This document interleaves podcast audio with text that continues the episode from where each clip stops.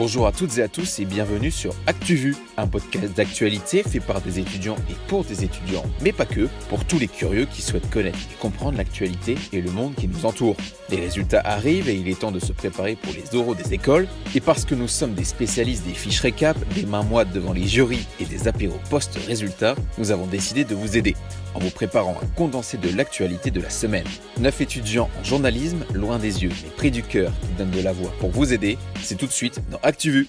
Moi, c'est Julien, celui qui a droit chaque épisode à une petite dédicace de l'équipe. Et je suis heureux et assez fier, on peut le dire, de présenter ce dixième épisode. Voilà dix samedis que l'on vous réveille en douceur ou qu'on anime vos soirées révision. Et pour la dixième, on a vu les choses en grand. Nous vous avons réuni presque toute l'équipe, Simon, Marion, Majid, Héloïse, Juliette, Agathe et Clément, et on pense très fort à Capucine. Et parce que vous êtes de plus en plus nombreux à nous écouter chaque semaine, on vous a préparé une petite surprise en fin d'émission. Mais avant ça, on parlera d'homophobie en Corée du Sud, des élections municipales qui reviennent dans les discussions en France, de la maladie de Kawasaki en société, un peu d'Olympique de Marseille et de réouverture des musées en sport et culture. Mais trêve de bavardage, c'est l'heure de retrouver Simon pour la célèbre chronique à fluoter.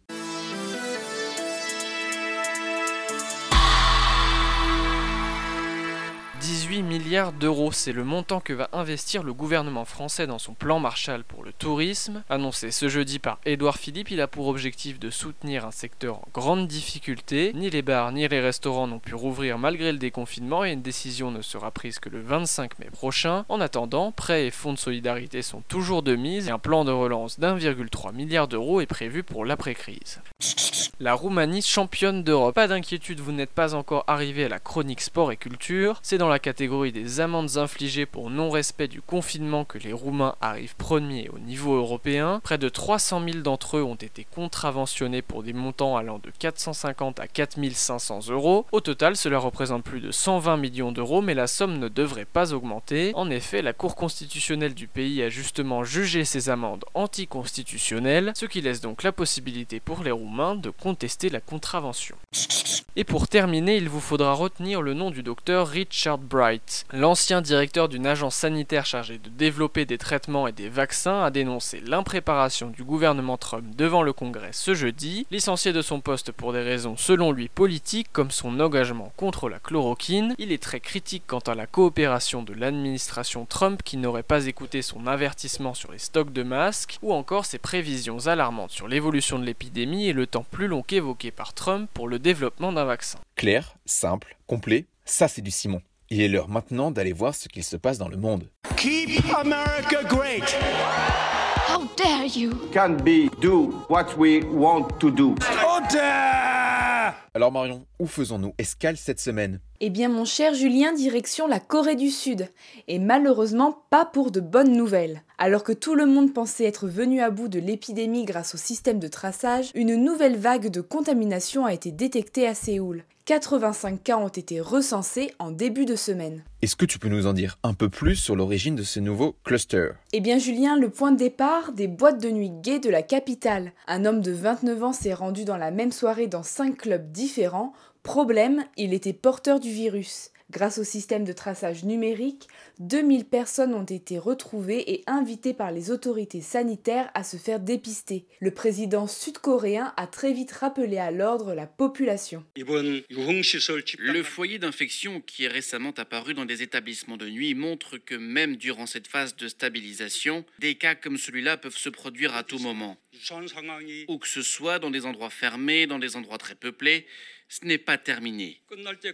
Nous ne devons jamais baisser la garde en ce qui concerne la prévention de l'épidémie et être très vigilants jusqu'au bout. Mais ce n'est pas tout. Le deuxième gros problème est la déferlante de commentaires homophobiques sur les réseaux sociaux qui a suivi. En Corée du Sud, l'homosexualité n'est pas pénalisée, mais les discriminations envers la communauté LGBT restent nombreuses. Et donc, les potentiels nouveaux contaminés n'osent pas aller se faire dépister, de peur que leur orientation sexuelle soit rendue publique par le système de traçage. Le Premier ministre a donc menacé de sanctionner toute personne manquant au test de dépistage. Tu as quoi d'autre en stock Marion? Arrêté pour avoir critiqué Viktor Orban sur les réseaux sociaux. C'est la mésaventure qu'ont connue cette semaine deux Hongrois. Après avoir osé déprécier la politique du Premier ministre sur Facebook, ils se sont fait arrêter par la police et leur matériel informatique a été saisi. Une procédure pour propagation d'informations alarmantes a été ouverte et le délit est passible de 5 ans de prison depuis la loi sur l'état d'urgence. Elle a été adoptée le 30 mars et attribue des pouvoirs illimités au Premier ministre Viktor Orban.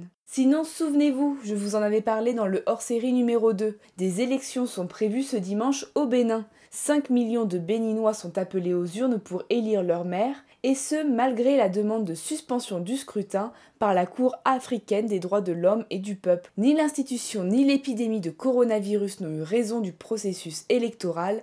Suite donc au prochain épisode. Thanks Marion, prends soin de toi à Londres. Nous, on retourne en France. La République, c'est moi Quelle indignité. Nous sommes sur le service public. Et ils sont là Ils sont dans les campagnes Parce que c'est notre projet On n'en parle plus trop, mais cette crise sanitaire a aussi créé un sacré fiasco au niveau des élections municipales. Pas vrai Majid? Effectivement, des questions se posent encore aujourd'hui. Le premier tour s'était tenu le 15 mars, deux jours avant le confinement, suscitant alors une certaine polémique quant à la légitimité de sa tenue.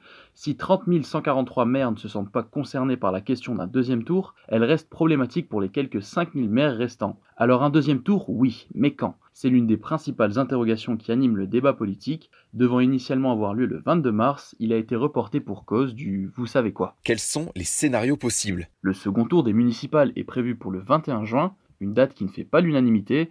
En outre le contexte épidémique, certains candidats arguent le manque de temps afin d'effectuer une campagne raisonnable. Édouard Philippe avait abordé l'hypothèse d'un report au mois d'octobre, une piste jugée trop longue par l'Association des maires de France. Du côté de certains, l'impatience se fait ressentir. Pour le président des Républicains, Christian Jacob, c'est très clair. Bah écoutez, dès que les conditions sanitaires le permettent, ça veut dire concrètement, si on est capable d'ouvrir les écoles, les collèges, les lycées, les commerces, je ne vois pas au nom de quoi le deuxième tour ne pourrait pas se tenir en juin.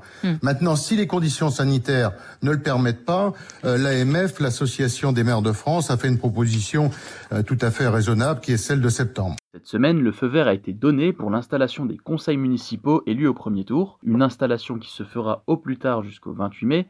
Ainsi, les victorieux du 15 mars entreront progressivement en fonction. En ce qui concerne le second tour, le conseil scientifique doit rendre un constat sur l'état de l'épidémie avant le 23 mai.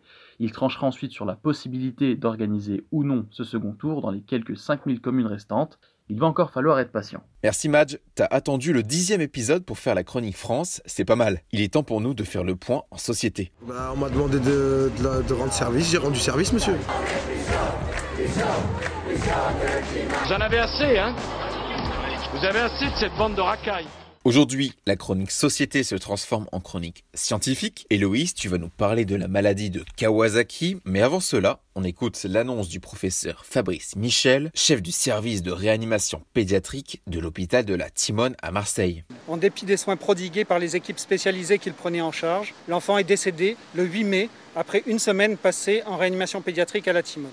Cette annonce, faite le 15 mai, ravive les inquiétudes. Âgé de 9 ans, l'enfant était atteint d'une forme proche de la maladie de Kawasaki et il est le premier à en être décédé en France. Son test sérologique montre qu'il aurait été en contact avec le coronavirus et le lien entre la maladie et le virus s'avère de plus en plus probable. En France, en Belgique, en Italie, au Royaume-Uni, mais aussi aux États-Unis, des médecins alertent sur des syndromes inflammatoires observés chez des enfants proches de la maladie de Kawasaki. Alors je vais tenter aujourd'hui de vous expliquer ce qu'est la maladie de Kawasaki et de comparer avec les cas actuels. Pour commencer, les symptômes. Elle se traduit par une forte fatigue, de la fièvre, des éruptions cutanées, des gonflements de ganglions et parfois même une inflammation des artères coronaires. C'est celle qui mène au cœur, ce qui peut entraîner un décès. La différence avec les cas enregistrés actuellement, c'est que certains présentent aussi des troubles digestifs, une insuffisance cardiaque et même des gonflements de membres. Ensuite, il y a la tranche d'âge des enfants infectés. Encore peu connue, la maladie touche généralement les nourrissons et les enfants de moins de 5 ans, alors que depuis la pandémie, le personnel médical s'occupe d'enfants plus âgés, allant de 5 à 18 ans. Mais du coup, est-ce qu'on peut vraiment faire le lien entre la maladie de Kawasaki et le coronavirus pour ces enfants? Alors, on ignore encore les antécédents médicaux des enfants touchés et les médecins ne veulent pas faire de conclusion hâtive. Lors d'une interview pour Le Figaro, la pédiatre Isabelle Conepo confie que les patients actuels présentent des signes associés à la maladie de Kawasaki, mais que les liens restent très obscurs. Elle préfère parler de maladies inflammatoires systémiques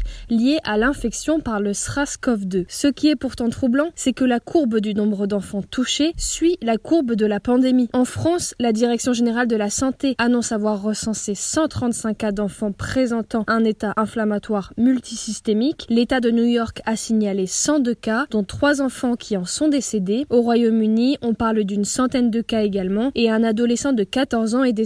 Et pour la plupart de ces enfants, ils auraient été infectés par le coronavirus. Merci Hello, ça c'est de la nouvelle recrue. Et si on allait faire un peu de sport et prendre une bonne dose de culture? Vous savez, moi je crois pas qu'il y ait de bonnes ou de mauvaises situations. Pas ça, Zinedine. Non. Oh non C'est aussi la culture qui nous les brise. Hein. La chatte, la chatte qui a, la chatte la joie d'une deuxième place en Ligue 1 et d'une qualification à la Ligue des Champions n'a pas duré longtemps du côté de l'Olympique de Marseille. Juliette, ça sent de nouveau la crise sur le vieux port. Oui, et l'annonce du départ du directeur sportif Andoni Zubizarreta jeudi a sonné comme un coup de massue, car qui dit départ de l'Espagnol dit sûrement départ de l'entraîneur André Villas-Boas. Le Portugais avait prévenu que son avenir était intimement lié à celui de Zubizarreta. Pourquoi ça ne plaît pas aux supporters marseillais? Tout simplement parce qu'André Villas-Boas a su dynamiser l'effectif marseillais et les résultats ont été là cette année. Et donc son départ pourrait anéantir tous les espoirs olympiens. En plus de ça, les finances du club vont mal. L'OM est sous la menace d'une sanction de l'UEFA au niveau du fair play financier. Le club aurait une dette de 90 millions d'euros. Il a alors plusieurs options pour combler ce déficit et l'une d'entre elles est la vente de joueurs importants comme Morgan Sanson ou Florian Thauvin. Il a aussi été question de la vente du club, c'est ça? Oui, alors depuis plusieurs jours, une rumeur est apparue. L'OM pourrait être racheté par le prince saoudien Al-Walid Ben Talal. Selon des médias italiens, le saoudien offrirait 250 millions d'euros à Frank McCourt, le propriétaire de l'OM. Même s'il y a bien eu rapprochement, la rumeur de vente a été démentie par le clan McCourt. Le déconfinement ne réussit pas à l'OM donc. Par contre, s'il y en a une qui est contente, c'est la culture. N'est-ce pas Agathe? Et oui, après deux mois de fermeture et de visites guidées virtuelles, les musées envisagent petit à petit leur réouverture. Le 28 avril, le gouvernement avait annoncé que les petits musées n'impliquant pas de déplacement important en dehors d'un bassin dévié ou du département pourront rouvrir à partir du 11 mai. Mais attends, ça veut dire quoi? Petit musée Justement, c'est encore un peu flou. Pour mieux comprendre, je vous propose d'écouter les précisions de Mathieu Béliard sur Europe 1. Les petits musées et les monuments qui, de par leur euh, type de fréquentation, euh, n'impliquent pas des déplacements importants, euh, pourront, s'ils respectent les conditions sanitaires, ouvrir à partir du 11 mai. Ainsi, le musée de l'image à Épinal a déjà rouvert ses portes. Le musée Ingres-Bourdel à Montauban va suivre dès demain. Le Louvre-Lens ou encore les abattoirs à Toulouse travaillent sur une réouverture début juin. Le centre Pompidou-Metz table plutôt sur le 13. Bref, comme pour tout en cette période, rien n'est vraiment sûr. L'évolution des zones rouges et vertes sera la base de ce type de décision. On termine avec un anniversaire. Joyeux 131 ans à l'un des symboles de notre belle France, j'ai nommé la Tour Eiffel. Le 15 mai 1889, la Dame de Fer a ouvert ses portes pour la première fois au public. Voilà, sur ce petit fun fact, je te redonne la parole, Julien, notre Gustave Eiffel à nous. Merci les filles, sympa ce petit duo. Maintenant, c'est le moment que vous attendiez tous nos fameux conseils. Je te donne juste un petit conseil. Franchement, il faut que tu vois ça. Tu le connais lui? C'est vraiment pas mal ce livre. Ça, c'est bon à savoir. C'est quand l'apéro? C'est un incontournable. Il faut que t'écoutes ça. J'adore le concept. C'est de la bombe. C'est où que ça twerk? Mais elle est où la moulaga? Et cette semaine, pour la dixième, on vous fait une petite surprise. Nous avons demandé à des journalistes de différents médias de nous parler de leurs oraux. C'est donc eux qui vont vous donner des petits conseils. Et pour animer cette fin d'émission, qui de mieux que le maître des conseils, à toi Clément Cette semaine, Juliette et Cap sont interrogés des journalistes. Ils reviennent sur leur expérience et les conseils qu'ils peuvent donner pour les fameux oraux. Alors moi j'ai passé les concours deux années de suite et en tout j'ai passé trois oraux, deux fois celui de Toulouse et une fois celui de Grenoble la deuxième année. Natacha Zimmerman, éditrice web à l'Express. Globalement, du coup, j'étais très très stressée. Euh, C'était au point où, quand j'ai passé Toulouse, le directeur m'avait proposé un verre d'eau euh, parce que j'avais trop de mal à, parler, quoi. Enfin, je bafouillais, euh, c'était horrible. Mais finalement, ça s'est pas trop mal passé puisque je suis allée à Toulouse. C'est pas grave si on est timide, on a le droit de bafouiller, on a le droit de, de dire qu'on sait pas, on a le droit de dire qu'on a, enfin, qu'on maîtrise pas bien un sujet. Je pense que l'honnêteté, c'est une valeur qui est très très importante dans le journalisme. Alors j'ai passé trois euros, deux fois à Lille, dont une fois où, où je l'ai pas eu, euh, et une fois à Strasbourg, au QEG. Charline Madini, pigiste pour France TV à Londres. Pense que ces questions qui reviennent souvent, c'est pourquoi journaliste? Et là, je pense que pour moi, le, conseil que je peux donner aux, futurs étudiants, c'est de rester soi-même, de dire pourquoi on est là. Et, voilà, il faut, y croire. Je pense que c'est aussi euh, l'une des raisons qui nous pousse à, passer ces concours, hein, c'est qu'on y croit réellement, qu'on veut faire ce métier. Pas avoir peur, il euh, n'y a pas de bonne ou mauvaise réponse à, l'oral de motivation. Je pense que, euh, que les écoles recherchent des candidats, recherchent des, des promos qui soient cohérentes. Après, au niveau des, des euros de culture générale de Strasbourg, où en fait, euh, en tout cas comme moi je l'ai passé, c'était, on regardait un peu le CV, on regardait un peu le parcours de la personne, et à partir de là, on allait déterminer des questions. Par exemple, euh, je, je, viens de Lorraine, euh, j'ai eu des questions sur les malgré nous. j'ai passé qu'un oral, c'était à l'école de journalisme de Tours. Laura Cadeau, journaliste à France TV. Il faut être hyper réaliste et connaître euh, la précarité du métier. Moi, je sais que euh, qu'on m'avait posé cette question-là, comment je voyais ce métier-là. Et, c'est vrai qu'il y en a certains qui, pensent qu'ils vont gagner des milliers en étant euh, journaliste, et, et c'est pas le cas en fait. Enfin, je suis journaliste du coup depuis deux ans, et, clairement, on est dans des situations assez précaires. Toutes trois s'accordent à dire que suivre l'actualité jusqu'à l'oral, c'est primordial. La nuit précédant mon oral, c'était, ça devait être la cérémonie des Oscars aux États-Unis, et, euh, et, donc ils avaient dû me poser une question avec, enfin, à savoir qui avait gagné tel prix. Donc il faut euh, être renseigné sur l'actualité jusqu'au dernier, dernier, dernier moment. Mais alors, est-ce que tout cela voudrait dire qu'on est obligé de passer obligatoirement par une école pour devenir journaliste? Eh bien non. Alors oui, c'est un peu hors sujet parce qu'on parlait des oraux, mais on tenait à vous montrer qu'il y avait aussi d'autres façons de devenir journaliste. Après mon bac ES, j'ai euh, rejoint l'Académie ESJ, euh, dans laquelle je suis resté euh, plus d'un an. Pierre Gautron, photojournaliste indépendant. à cette époque, j'ai découvert la photographie. Je voulais être journaliste de presse écrite avant ça. Et en découvrant la photographie, en fait, je me, suis rendu compte que je pouvais tout de suite commencer à faire des reportages. Comme j'étais euh, du coup à l'académie Gilles, j'ai commencé à travailler dans la jungle de Calais. Euh, à l'époque, j'étais déjà euh, pigiste pour Croix du Nord, qui est un hebdomadaire catholique. Et du coup, quand j'ai commencé à travailler dans la jungle de Calais, j'ai pu commencer à vendre mes premières piges pour Croix du Nord. Et puis ensuite, tout s'est un peu enchaîné. Il j'ai été contacté par le Spiegel, toujours pour travailler dans la jungle de Calais. Et ensuite, euh, comme je commençais à avoir pas mal de, piges, j'ai arrêté euh, l'académie ESJ et je suis euh, retourné à Paris. Et ensuite, à Paris, j'ai continué à travailler en freelance, en photographie, en photojournalisme. Eh bien, ne pas avoir fait d'école de journaliste et être journaliste, c'est possible, parce que bon, je le suis déjà depuis maintenant 8 ans. Jérôme Lemonnier, journaliste pour la République de Seine-et-Marne il faut ne pas avoir peur. Euh, on peut y arriver si on s'en donne euh, la peine. Donc tout simplement, bon, il faut essayer d'approcher naturellement une, une, rédaction et puis euh, être assez volontaire, en tout cas au début, pour pouvoir se faire remarquer. Lire beaucoup, énormément, la presse, généralement d'une manière quotidienne, pour pouvoir bah, essayer d'avoir un style. généralement, il se peut qu'on puisse intégrer des rédactions. Comme là, je vais parler avec l'exemple de la République de seine On recrute de manière plus ou moins régulière des correspondants qui se sont fait remarquer sur le terrain par leur papier. Et donc, bah, on leur propose le poste à eux plutôt qu'à une personne qu'on ne connaîtrait pas qui, qui, qui peut provenir d'une école. Et on laisse le mot de la fin à Charline, qui résume simplement l'état d'esprit du journalisme. Si vous y croyez pas, euh, ça marchera pas. Merci aux journalistes pour leurs conseils, merci Clément et merci à Caps pour son aide.